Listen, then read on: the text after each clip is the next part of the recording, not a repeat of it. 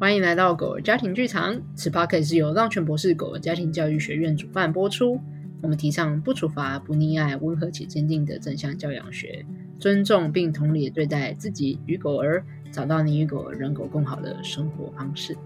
大家好，我是偷偷篡位帮思玉代班的浪犬小伙伴雅文。我是狗儿家庭训练师 Lucy。我们今天就是又是一个另类的双组合。就是我们把那个带小孩的思雨 kick out，所以今天就是我跟雅文可以来胡作非为的时刻。然后我们今天也是一个很特别的计划，一样，我们又是横跨了一万五千公里远，我们邀请到远在英国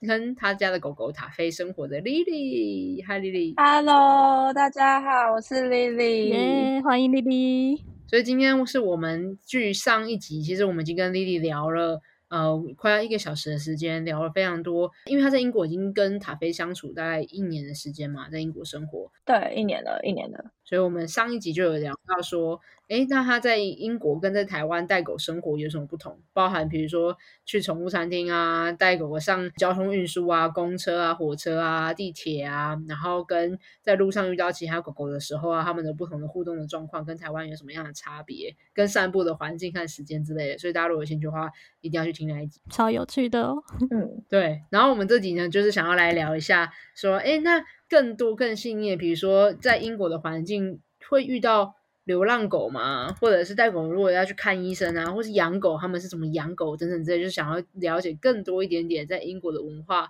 和英国的制度底下有没有什么就是跟狗相处的一些跟台湾不太一样的地方，这样。所以我想，哎，那我好奇先问第一个，就是这是呃，我们一定会很好奇，就是你们在英国的路上是会遇到流浪狗的吗？真的是完完全全没有诶，就是完全没有流浪狗。你从来没遇过？一个都没有吗？从来没有，从来没有，就是这里是没有流浪狗的。在偏乡也对，哦，我就住在偏乡里，没有。可是你去城市也都完全不会遇到吗？有流浪汉，但和流浪狗，但他们是一组的，就是那个，就是那个流浪狗是有主人的，它主人是流浪汉啊，啊，狗没有流浪。对，哎，对，你这样讲狗啊。呃呃呃，狗在流浪，狗跟流浪汉一起流浪，因为呃这里的流浪汉很蛮大比例会带着流浪狗的，我觉得蛮酷的，就是大大小小。然后我之前有看到一个，我觉得就是很可爱，但又蛮可怜的，因为那天下过雨，然后地板湿湿的，可是地上就是躺着一个流浪汉，然后他抱着他的狗这样，然后他们就在地上睡觉，就路上就是路中间，然后睡觉，就是蛮可爱的啦，但是。就也觉得有点可怜，可是我的意思是说，这里的流浪狗就是这种，就是跟流浪汉一起流浪的狗，而且他们流浪汉都会帮那些狗就是保暖、穿衣服什么的，因为外面真的蛮冷的。你刚讲的那，我就想到我之前在网络上看到一个应该是梗图，然后就是一个、嗯、呃流浪汉抱着他的狗的画面，然后上面就写说、嗯，虽然我在流浪，但是我的狗没有，我的狗是有人爱的。嗯然后就觉得好暖哦！你刚刚讲完全就想到那个梗图的画面嘞，嗯，真的。那你还有看到什么比较相关？如果说没有流浪狗，那它街上大概是什么样的动物吗？应该说，我比较好奇的是，英国人对于狗狗是都会很懂那些知识吗？他们平常有在上课吗？这个我不确定诶，因为我我好像没有跟别人就是聊到这种，但是我觉得。我觉得大家就是出出于一个对动物的尊重吧，嗯，就是对于彼此和对于动物的尊重的那种感觉。但真真的懂不懂狗嘛？我真的不确定。我觉得我蛮印象深刻，就是我们二零一九年的时候，那时候莉莉还没有跟塔菲一起去英国生活，但是我们浪犬博士团队有一起去英国参访，哦，然后我们那时候就有去参与一个、嗯、呃狗狗训练的教育单位。然后我们那个那个训练师很好，因为他是一个很大的组织里面的小，就是其中一位训练师，所以我们是直接邀，就是跟那个大组织去做呃邀约，说我们要去参访这件事情这样。然后所以他就指派我们去做一个实际上参与他们的训练课程，然后我们就观摩了一整堂课。哎、嗯，其实不止哦，我记得我们那时候跟了两堂课还是三堂课。对。两三堂对，然后还有训练师超聪明，他就是因为我们是对他们讲，对狗狗来讲是陌生的人嘛，而且又是就是一群人，然后亚洲脸孔之类，然后他就因为我们参加的是 Puppy Class，就是幼犬的训练班，然后他就直接顺便把我们融入为社会化训练的一个环节，我觉得训练师有 好跳资源对，然后我很印象深刻，我要讲的事情是，就是其中有一个看起来像退休爷爷，就大概六七十岁那个年纪左右。然后他就很开心的跟他的狗玩。然后那时候我们就事后去访问他，我们就问他说：“为什么你会想要带你的狗狗来上课？”他就说：“因为我就是很享受跟他一起玩乐的时光，然后我就是想要带他来这边，就是开心的玩。我并没有要他学会什么十八般武艺，我单纯就是因为我们一起玩乐的过程中，我觉得很享受也很开心。然后这是我跟他会呃，就是出出游的娱乐的时光。”然后那个时候我就觉得，哦，哦，对，这就是其中一种。当然，并不是说所有的英国人都是因为这样而想要去训练，也有很多是为了说，OK，我们就是要做。Puppy training 就是幼犬的训练，这些概念也是有这些。然后我也可以再分享一个，就是我今年五月的时候，不是也去英国进修吗？然后去英国参加了两个活动，一个叫 Hooper，就是它是有点像是比较呃轻松简单的，不用跳跃的敏捷训练，蛮适合不论是青少年、幼犬、老犬还是成犬，都是比较轻松自在的一种互动方式，这样。然后还有玩一些 detection，就是嗅闻侦测啊，跟寻宝游戏啊。嗯嗯。然后那时候就是有遇到很多不同的人来带狗来上课，然后我也是访问他们说，为什么你要带狗来上课？然后也有人就是讲说，哦，因为其实这件事情会让我们增进很大幅的人狗合作，就是我喜很享受这个任务。哦、然后还有是最哦，我才我一定要跟你们分享一个最印象深刻，就是其中一个，我就问一个妈妈说，为什么你想要带你的狗来玩 Hooper 这样？然后他就说，其实他的上一只狗狗，就是他去年还前年刚过世的一只狗狗，比较喜欢敏捷训练。嗯、然后这时候我就觉得很有趣，因为代表那个妈妈其实喜欢敏捷训练的。然后我就说，嗯、那你要带你的你这只狗狗去做敏捷训练。他就说，那是上一只狗的喜欢呢、啊，这只狗它比较喜欢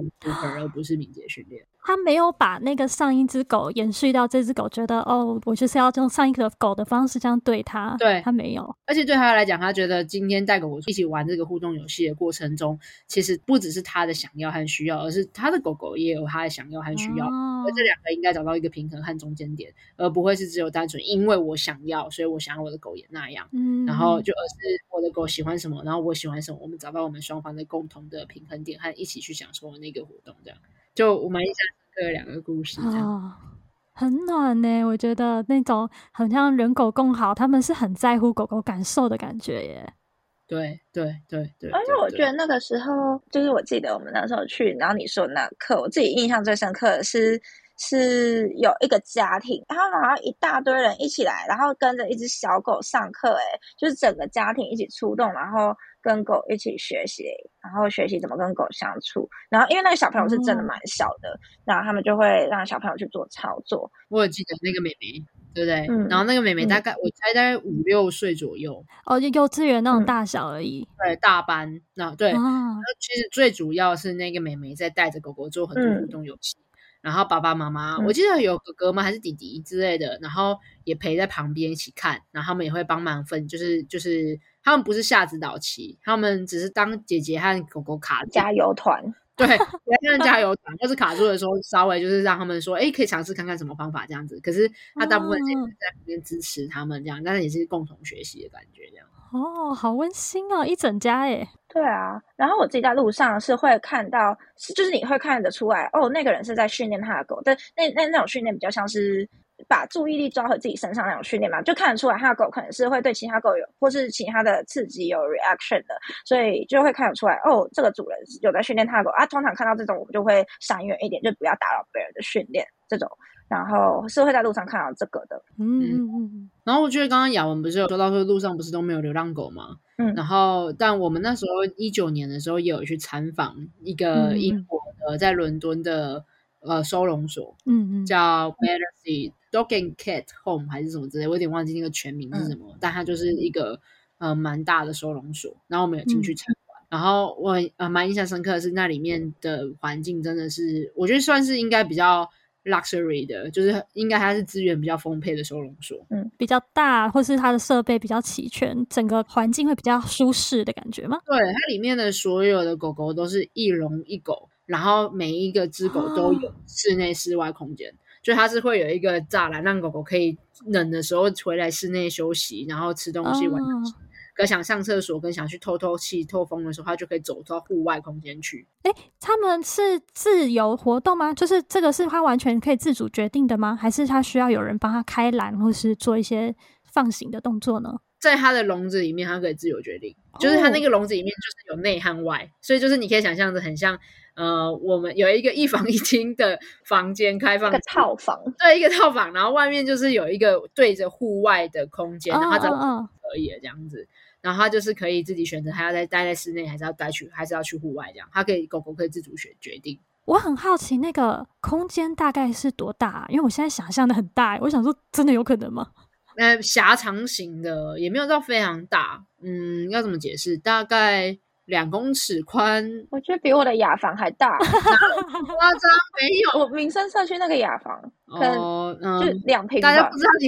民生社区雅房有多大？我我想一下，就是大概两公尺宽，然后可能 maybe 六七公尺长吗？或是一点五公尺宽，然后七八公尺长，有一点模糊印象，毕竟是四年前的东西了。那可是我这样听就觉得很大耶，就是不是到你不会觉得哇，里面很很，就是你不会想要自己躺在里面还是什么那种，就是没有到那么程度。但是是以我觉得跟台湾的目前的收容所状况比起来，那边真的是算是比较豪华。我会用豪华这样来解释，这样。拜托，台湾真的差很多。台湾可是可能一个龙区里面会塞非常多狗诶，现在的收容所是爆炸的状态，所以我好难想象英国的那个状态哦。对，但但我要讲，我觉得那个也不一定是全英国都是这样。嗯嗯。然后，而且就是我觉得这两个地方就是太不一样了，不管是文化上，或是面临到的状态。因为这里就是一只流浪狗都没有啊。目前以目前来说，这里就可能过去有，但是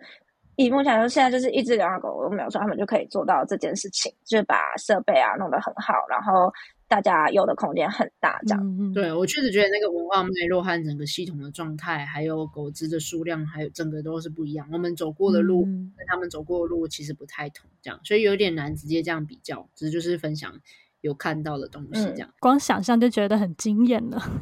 其实我觉得台湾现在也有很多在做类似的事情，就是像教育的园区啊，包含就是现在收容所已经在转型，像我们那时候去 Battersea 看见，我觉得那边的收容所比较不是单纯只是在收容狗狗而已，它很多是把它作为哦，我很印象深刻，还有做那种领养领养小卡，然后那个领养小卡是他们把每一只狗狗的个性都做一个建档的记录，然后所以你可以看到那个小卡里面就可以看到这只狗狗是它的一些简单的过往背景啊，如果他们知道，他们就会帮忙记录，还有志工们去。透过照护和带领他们的过程中去发现的一些有趣的他们的个性啊、互动的模式啊，所以你就可以透过那个小卡，大概就可以了解这只狗狗的一些基本的脉络和状况会是什么，所以你就可以更好的选择你的狗狗这样。然后我记得还有那些就是义卖区嘛，然后跟有一些教室的空间，嗯、就是它有很多变成是一种比较像生活的模式。你养狗的人也可以来参与，也可以购买，然后你也可以来帮助这个收容所。其实现在的台的台湾的收容所有很多也在逐渐转型成这样，就是邀请大众可以走进来，然后成为一个教育的空间。哦，有有有，对，我在那个呃十二夜二的电影里面就有看到，就是有那种。比较新的收容所，他们就一直有把这个教育跟呃民众结合的生生命教育，把它融入在里面的感觉。对啊，然后他们对狗狗的福利也会大幅提升。没错，像 Lily，，我们那时候不是在二零二零年吗？还是二零二一？我有点忘记了。Oh. 然后我们就有去燕巢的那个教育，有去后里，嗯嗯。燕巢后里也有啦，但我们主要是去燕燕巢高雄燕巢的那个教育园区，也是收容所重新改建的。然后我们就有在里面办一个来汉浪泉睡一晚两天一夜的一个营队。嗯嗯，我觉得老实说，要比较起来的话，燕巢说不定比英国的 Battersea 还要更豪华。哦，他们的设备上。因为很新，那时候我们去的时候非常非常的新，这样对。然后对，其实那个时候就是很蛮可以邀请社区可以走进来，像我们那时候就是办那个营队，让很多的孩子们一起来体验和感受跟这些狗狗互动啊，然后去认识他们啊，让教育也可以融入在这些生命教育的环节里面，这样。嗯嗯嗯嗯嗯嗯。哦，我们需要听众们一起来听到这里有没有什么好奇？拜托留言给我，我们就有机会可以来继续问丽丽，追问一下你们对英国的一些。不论是在训练课程啊、领养啊，还是一些跟狗的互动上面的追问。好，那我们就要来画风一转，哦，我们要来来问一下 Lily，就是收容所聊到这，我们来聊你，你会带狗狗去看医生吗？因为就我之前听你的描述，哦、我觉得带狗狗去看医生的文化和制度，其实应该在跟台湾非常的不同，然后就很想听你分享看看。哎、欸，我想要，我觉得没有到巨大的非常的不同，因为我觉得在台湾看医生就是。我觉得有可能是台湾的兽医院也有分很多不同的，我不知道要怎么用那个词等级吗？就是会有比较照顾狗，或者比较照顾就是狗与人类，和比较不那么照顾。所以我在台湾也是会选择呃那些会会就是会挑选过那些兽医院这样。然后我想想这里最大的不同吗？我想讲的不同的是，是我之前听你分享的时候，嗯、你有说狗狗是不你是不能陪着狗狗进到诊间里面的吗？还是可以？哦哦。对，我觉得这是一个很大的不一样。然后，因为像在这里，然后我的狗如果要照 X 光的话，它是会需要全身麻醉去照 X 光的。然后它不能是我自己进去保定它照 X 光，因为像在台湾，我带它照 X 光，而这只是做个检查而已，它也不是就是真的生了什么病。我这只是要我在台湾跟在这里照 X 光，就是为了做身体检查。然后在台湾是全程我自己保定。然后就是兽看看看兽医的要求是什么，他要做什么姿势还是干嘛？他就算要仰躺、要侧趴，也都是我可以自己进去保定，然后进去保定完，哦，好，一二三，然后拍完，然后就可以起来了。但在这里是我必须要带着我的狗去，然后他要被麻醉，而且他被麻醉的那个整个过程我是不能参与的，因为像在台湾，如果我要。因为他有洗过牙嘛，然后所以洗牙要麻醉，嗯、那个麻醉的过程是全程我是参与在其中的，我我可以帮他保定嘛，然后医生打针，然后或是投药的时候我都在，然后所以我觉得那个时候狗的情绪是会比较稳定的，然后直到哦它慢慢真的要倒下了，它才被抱进去，那个时候才会离开。可是在这里是狗是清清醒醒的，然后呃我给他我的牵绳，他就把我狗带走了，就这样。被带进去吗？对，他就带进去，然后。哦直到一切都弄完了，他才会打电话给我说：“哦，好，来接狗了。”然后接到狗的时候，狗就是就是清醒的状态，就是哦，来接狗这样。然后，所以我一切都没有办法，因为我我有问说：“那我可不可以自己去保定？我可不可以就是呃，就是就是参与这一切的疗程？就是至少到什么样的阶段？那我当然知道我不能帮他打通，或者我不能干嘛。可是我希望我可以是那个保定他的对象陪伴。对对对对对对对，因为他一定会比较安心。然后我也我也知道怎么就是带他。”但这里是不行的，这里是有法律的规定，说我不管怎么样就是不行。嗯，他们会说原因吗？或是在你有疑惑的时候？啊，没有，就是不行啊。原因就是这里规定就是不行，不行就是不行。会很紧张吗？就不论是你的心情很紧张，或者是狗狗会很紧张吗？会啊，一定会啊。可是就是不行。我就想问自己是那狗狗的反应会不一样吗？比如说会会更害怕去看医生吗？或者是它会很抓马吗？会啊？或者是不想进去还是什么，会拉扯什么，就会有什么这些互动吗？我的狗没有，我的狗就是它要被带进去之后，它就是受助受助牵着它进去，它就进去了，然后门关起来，我就什么都看不到了，这样，所以就它没有什么太激烈的挣扎或者反应还是什么，但它本来就比较不是会这样子的狗了，就是我我我没有觉得他对那边是有恐惧经验的，然后回来之后就是回来家里之后，我觉得他会比较黏人一点，但。我我觉得对他的情绪来讲，就其实我自己很怕被弄坏，就是我自己很怕，就是他去了之后，然后累积一个超爆干恐怖的经验之后，他就就一切要重来，或者一切就是他的情绪心情就坏光光，或者就是像你说的会累积一个非常恐惧的经验，但这些事情没有发生，这样、嗯、就是谢天谢地。那所以你觉得那边的兽医师跟兽医助理对待狗的方式，跟你在台湾感受到的有有不一样吗？其实对我而言，我觉得差不多诶。但是我因为我知道我在台湾呢，有很有意识的去挑选理想的兽医院，然后我在台湾呃会去的兽医院都是非常尊重呃人类跟狗的这样。我在台湾看医生，我的狗就不用上诊疗台，都是会医生会蹲呃蹲下来。哦，你在台湾已经找到很愿意尊重的医生跟单位了。对，就是我会去特别挑一下，就是可能兽医啊、手术他们会。哦，可能蹲下来会，或是先让狗闻，他们也不会对，就是他们对狗都蛮温柔的这样。然后再加上我全程在旁边，嗯、所以所以我都觉得蛮好的。那在英国嘞，他们也是这样跟动吗？哦，我遇到的是哎、欸，就是像我最就最后这一次，就我的狗在就是在这里看一个疼痛门诊嘛，因为我觉得它的呃身体就是肢体有一点很不舒服的状态，然后所以我就带它去看。然后那个时候我还记得第一次去见到那个医生。他就是会蹲下来，然后让狗去闻闻他，他也不会就是马上去 approach 这只狗，然后会拿听诊器，就是他要听它嘛，那他就会先拿听诊器给我的狗闻，然后再听它，这样。嗯，让他认下这个器具，然后才直接碰触到它的那种感觉，就是全每一个步骤都是循序渐进的，不会砰突然间就是什么打针插下去，或者是突然就开始侵入性的做一些动作这样子。嗯，对对对对对，对，对，还有一个预测、预告的感觉。觉，嘿，我接下来要做什么喽的那种感觉，这样。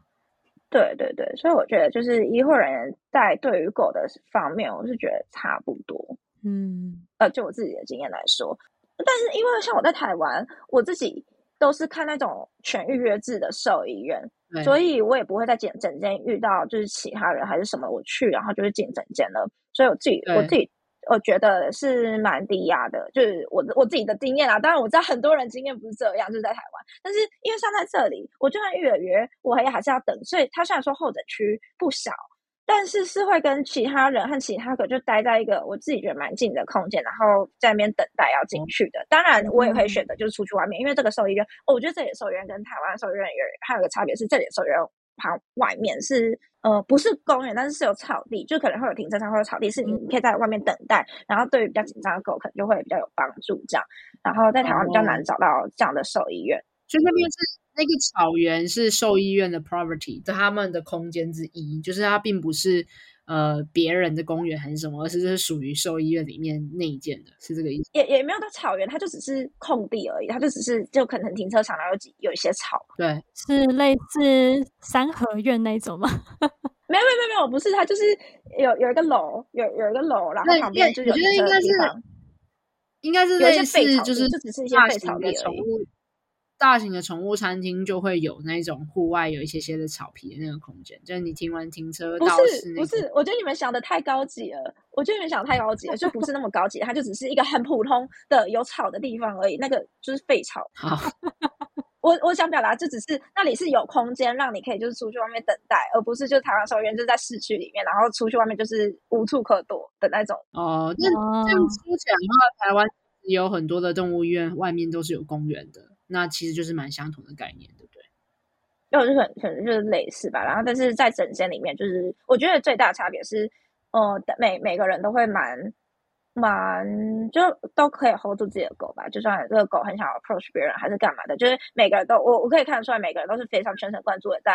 跟自己的狗。不管是安抚他啊，或是就是顾着他啊，这样，嗯嗯嗯。那你，我觉得你刚才讲到一个蛮有趣的事情，就是你是带塔菲去看疼痛门诊、疼痛控制的门诊。对，像台湾就比较少这个很针对于对于疼痛相关的这种呃很 specific 的专业，就是一个很听起来他们的动物医院是分科化，是分的很细的。然后我想问的一个问题就是，呃，我不知道。因为像我们就之前有跟我们另外浪犬的一个伙伴，那他现在住在美国波士顿，我们以后也会邀请他来上 podcast 分享一下。但他上次就跟我分享说，在美国去看动物医院的时候，他们照 X 光的人跟解析 X 光的人是不同的人，所以你你在动物医院照 X 光，然后你还要把那些资料 pass 上给另外一个。分析 X 光，然后给解读的的人去做，就是他们是分成这么、哦、专业分工，对每个人都有自己的专业。对对，然后我不知道 Lily 你在那边照 X 光有遇到类似，或是有没有什么，就是你们会互相转诊吗？比如说这个动物医院他在做什么，然后就哎这个领域超过了这个本来这个动物医院擅长的事情，他就转到另外一个领域去这样子。会进到疼痛门诊之前，你是要先去看一般人一般门诊的，所以他。我不是一开始就看疼痛门诊，我是在一般门诊，然后呃告诉他我问题是什么，然后让他先看一下我的狗状态，我才被转介到疼痛门诊这个专科去的。如果你说的转介是这个意思的话，然后当然在那个时候就有讨论，因为我的狗做完了一系列检查，其实就是完全的没有问题。然后那个时候就有跟医生讨论说，如果我就是想要肯肾是神经有问题的话，那他可以把我转到到神经的那个科。然后或者就留在他这个科的话，我们就可以做一些类似针灸啊，然后或是呃要做一些药物控制来管理他的疼痛，这样就是是有这种的。所以做针灸就有点像是一些物理治疗相关的，比如说也可以有一些什么肌肉的按摩啊，或水疗那些的，也会有这些相关的配套措施和方案可以在那个医院进行，是吗？对对对，就是就是看你跟医生怎么规划一系列的疗程这样。哇。听起来真的是很整合性。对，然后我自己觉得还有一个蛮酷的点是，就是这里跟就是海湾比有一个比较大的差别，在于这里不不太会因为担心未来会发生的事情而跟你说不行。就例如说之前我的狗，哦，我狗在台湾洗牙嘛，然后所以当然就是台湾的牙医就会，呃，台湾的兽医就会跟你讲说。哦、呃，反正就大家知道嘛，你你牙指甲刮不进去的，啃咬不要给狗啃啊，或是什么东西不要用，什么东西不要吃，巴拉巴拉之类的。嗯、然后那个时候，因为我我的狗也有在这里看牙齿，那它那时候牙齿状态是，它那时候牙齿就是有点有点裂裂掉的。对。然后反正总而之那个时候，呃，在在在治疗过程，反正也是有问到就医生上的事情说，说哦，我每次就是看完我都会跟他问他说，你有有没有什么需要避免的？但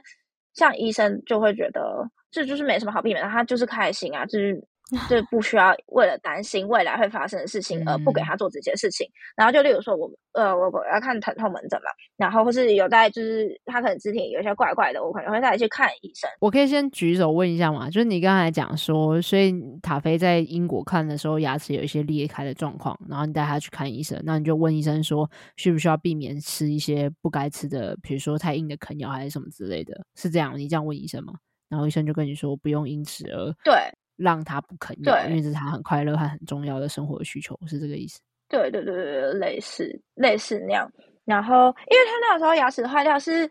他也没有啃什么东西，诶，他就是因为我非常确定，因为他前呃，反正我确定的的那那段时间，因为他，反正他有因为那那时候我们就是去出去散步嘛，然后他这边乱冲乱撞，所以他就有冲到他的脚，然后。有有一点薄薄的，所以我再去看医生。然后我确定那一次是牙齿是没怎样的。然后到、嗯、呃，我发现哦，他牙齿怎么会裂开的这段时间，他是完全没有咬任何就是很硬的啃牙，他最硬就是咬到猪耳朵而已。嗯哼，对，呃，我我也不知道为什么会变那样。那 anyway，他就去拔牙。啊，拔那塔菲的牙齿就是烂烂的，他就他就是烂牙齿啊，真的。然后 anyway, 他他就去拔牙，嗯，他他牙齿超烂。然后，反正那时候就对，有跟医生有这一段对话。然后再下一段是像是哦，我我每次就看那个门诊的时候，我都会跟医生 double check 说有没有什么需要注意的啊。然后，因为像台湾蛮多蛮多人会说，不不要让狗爬楼梯，不要让狗跳来跳去，不要让狗怎样怎样这样的。对，就会跟你说不要做什么，不要做什么，然后让你去、啊、呃做一些疼痛管理，或是让它避免在。更加的伤害自己，恶化，或是会觉得越动它就会越糟之类的。然后，嗯、因为我就有问医生说，哦，他平常会去散步，他会就是自己在草原上面冲来冲去，就那不是我叫他跑，他就是自己爱在那边跑来跑去，冲来冲去那样。嗯、那他很开心的一件事。我就会问医生说，那那我需要阻止他吗？然后医生就会觉得不用啊，就是 他就快乐啊，嗯、他就开心，而且他他的意思是说，他的意思是说这件事情不是 cause 你。今天呃疼痛的原因，这样就是他那边狂快乐的狂奔，并不是造成狗狗疼痛的原因。对对对对，就是不需要阻止这件事情，或是他这样跑就阻止了他。做这件事情并不会对他有更好的影响，这样哦，就是有可能你阻止他的不去奔跑，可是他反而有的时候该锻炼的肌肉来保护他的关节，反而会失去了这些呃有机会去锻炼起来的保护肌肉，就反而更加的脆弱，然后甚至因为他的这个形。自然而然的开心的展现的天性行为被压抑了，他就有更多的挫折、更多的痛苦，然后不舒服的感觉，然后反而这个时候他的情绪累积就会更容易爆发。哦，那就心理影响身体。对，然后跟身体的那个会冲刺，因为他被压抑不能跑嘛，所以下次他有机会，他就会剧烈的冲更快。对，然后呢，反正那个时候你看已经很久没有跑步了，所以肌肉那个肌肉就已经变得很很脆弱、很软烂。然后这时候突然又因为很渴望想要去做这件事情而过于强烈，反而这时候我觉得受伤的机会更高。就是你很像我们平常没锻炼，然后突然间要你就是疯狂的冲刺，那个时候更容易造成受伤。而且是因为那种，因为平常没有在跑跑，他不知道自己跑到什么程度会累了。因为那种你知道被压久，就是他更强烈的爆发的状况，就会反而会容易忽视了自己的身体的讯号，然后这个时候反而更容易造成严重的伤害。其实，嗯，但我的意思不是说这些鼓医生就是会超级鼓励说，哦，你就给他吃啊，你就给他跑还是什么？但他们的意就是，当然我我也不会就是因为说，哦，医生说没关系，那你就去大冲特冲，每天冲个两小时。但是我的意思是说，他不会因为呃。要预防一些坏事发生而剥夺了狗的快乐，它的快乐，就是这里是在评估环节里面的一个部分。对对对对对，就当然我自己也会知道说，哦，他今天那个烂牙齿，我当然不会拿就是一个硬硬刀，就叫他去啃石头，或是叫他去啃真的超级无敌世界硬的啃咬，然后或是在他就是真的有想要就是碰触那些很硬的东西的时候，我也会就拿比较适合他的东西给他啃，然后或是奔跑的时间，呃，散步的时间这些。都是都是会做做评估的，这样就不是说、嗯、哦好，医生说没关系，就让他冲啊冲到脚坏掉这样。就是我觉得关键就是不是零和一百，而是更多的细腻的评估，诶，什么可以，什么不行，然后同时你会去顾虑到，那其实好，就算它现在牙齿受伤不舒服了，可是对狗狗来讲，啃咬还是很重要的需求嘛，啃咬的食物多样性也是一个很重要的需求。那当然这个时候你就不想说，哦，好啊，那我就继续给它啃超硬的，然后让它会很不舒服。当然不是，而是在它可以评估到它牙齿不舒服的状态之下，那有没有比较适合它的啃咬的东西，而不是完全不给他啃咬，就他还是有这个需求，所以就会顾虑到，嗯，嗯，牙齿的不舒服跟可能像他脚脚的不舒服，可是那可以怎么在顾虑到脚不舒服和牙齿不舒服的状况之下，依然可以满足他这些需要，而找到一个比较就是平衡的，衡对、嗯、对对。对，然后他维持那个生活品质吧，嗯嗯嗯嗯，身体跟心理都非常重要，没错，因为包含像是练玩才艺这件事情，其实我就是我自己。哦，我蛮喜欢跟狗玩才艺的，然后我有狗自己也蛮，我我觉得还是蛮喜欢的啦。然后、嗯、那 anyway 就是互动游戏嘛，对对对，就是练一些指令那那种的。然后我我就每次，因为我我会定期回诊，然后我都会跟医生就是再次就是确认说到底玩这些动作，因为我会蛮我会很明确跟医生讲说我会做到什么，对我会玩什么动作是类似 stability 或是就是。让让后脚支撑，或是一些才艺的带他跳来跳去的动作，这样让他跳来跳去吗？你说他会让他，比如说跳你的脚，这样跨过你的脚，对对对对，然后左右左右跑，OK，嗯，对，就跳来跳去那类的，就是运用他的肢体都做到了一些就是动作，然后当然医生就会觉得，嗯，你你有觉得就是他练完这些之后，然后脚就开始很痛，或是因为他练完，然后马上你就会有反应了吗？如果没有的话。那其实就也还好，那不用就是没关系，那是一件就他很开心，因为我也给医生看影片，然后嗯，就医生给我的回馈是，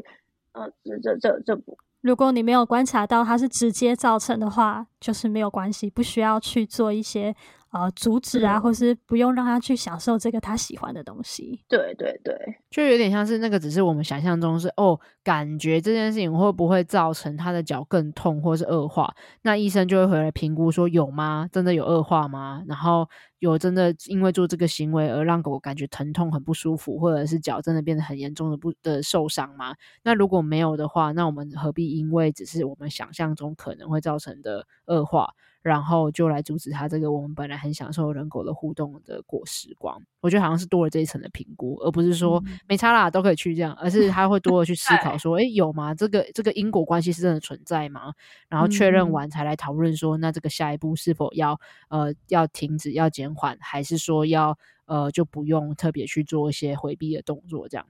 嗯，对对对对对。然后这我觉得这就是这这样的观念跟台台湾是比较不一样的这样。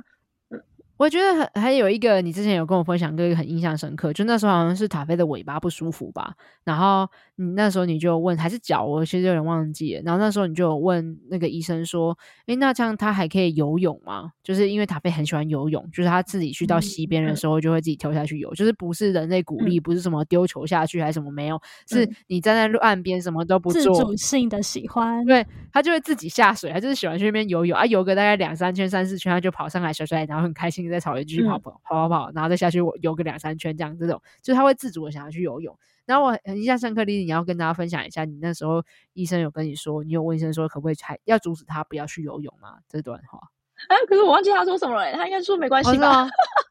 对，你你说，看来你是记得的。对，他就也一样再再讲了一次，就是说，那那他有因为去游泳而很明显看到他的不舒服的感觉吗？然后跟他在那事前事后的状况是什么？然后才说，那如果没有直接的关系，那让他游，他很快乐啊，这样。然后后来我也有再去问，就是我的一个呃，同样是狗狗训练师，也是一个在英国的物理治疗师。然后我就也同样问他这个问题，就说那这样子他就是脚脚或是尾巴不舒服的情况之下，还要让他去游泳吗？他就说，如果他很开心很自在，当然让他去游。不过我们可以多做一些什么。所以你看，他会在这个 base on 的震撼之中，就是哦，对他来讲是开心的，然后对他的身体没有直接造成负担。那这个情况之下，我们还是可以让他们去游。可是我们可以多注意些什么？那时候他就跟我们讲说，那你要去注意，尤其是英国的天气变化是温差很大的。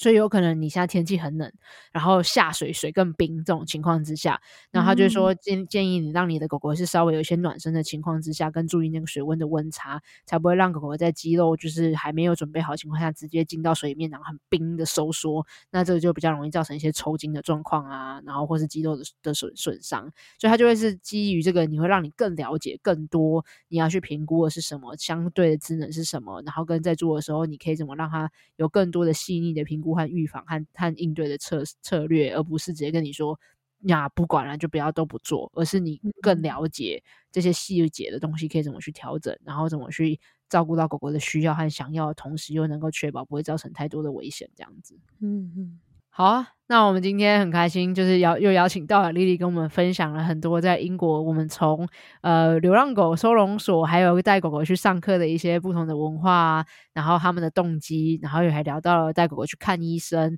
然后在这个兽医的体系里面，或者是带狗看医生的文化里面，跟台湾有什么不一样？那也一样很想要就是听听看大家就是对于这个的呃看法是什么，然后呃我们之后有机会的话。也会想要邀请 Lily 可以再回来跟我们分享，就是不同的第三次，没 错。好，如果你 有什么想要跟我们说的话，或是对于狗狗在国外生活，或是好奇，或是你也想要听 Lily 多跟我们分享什么的话，都欢迎可以通 Apple Podcast 或是 Spotify 浪犬博士的 IG 啊、家长会各种可以联络到我们的方式，都可以透过资讯栏来找到我们，或是留言给我们，跟我们分享一下你想要知道什么事。没错。然后，所以就是想听大家，如果有你们什么提问，我们就可以。嘿，Lily，大家对英国的什么东西觉得很有兴趣，拜托再回来跟我们分享，这样，然后我们就有机会可以听到更多在英国有趣的各种大小事情，这样，所以欢迎大家踊跃分享哦。嗯、好啦，那再次感谢 Lily 在远渡一万五千公里，我们刚才的整个录影也非常有感受到这一万五千公里的感觉，时不时会累个个十几二十秒，然后我们两个就在，我们三个就在那边来来回回揣摩。历经波折啊，对对对对对，但还是很开心，我们完成了这两集的录音，然后所以呃，真的想听听看大家这两集有什么样有趣的收获和学习，那我们就下一次见喽，大家拜拜，见，谢谢大家，拜拜，感谢 Lily，大家拜拜。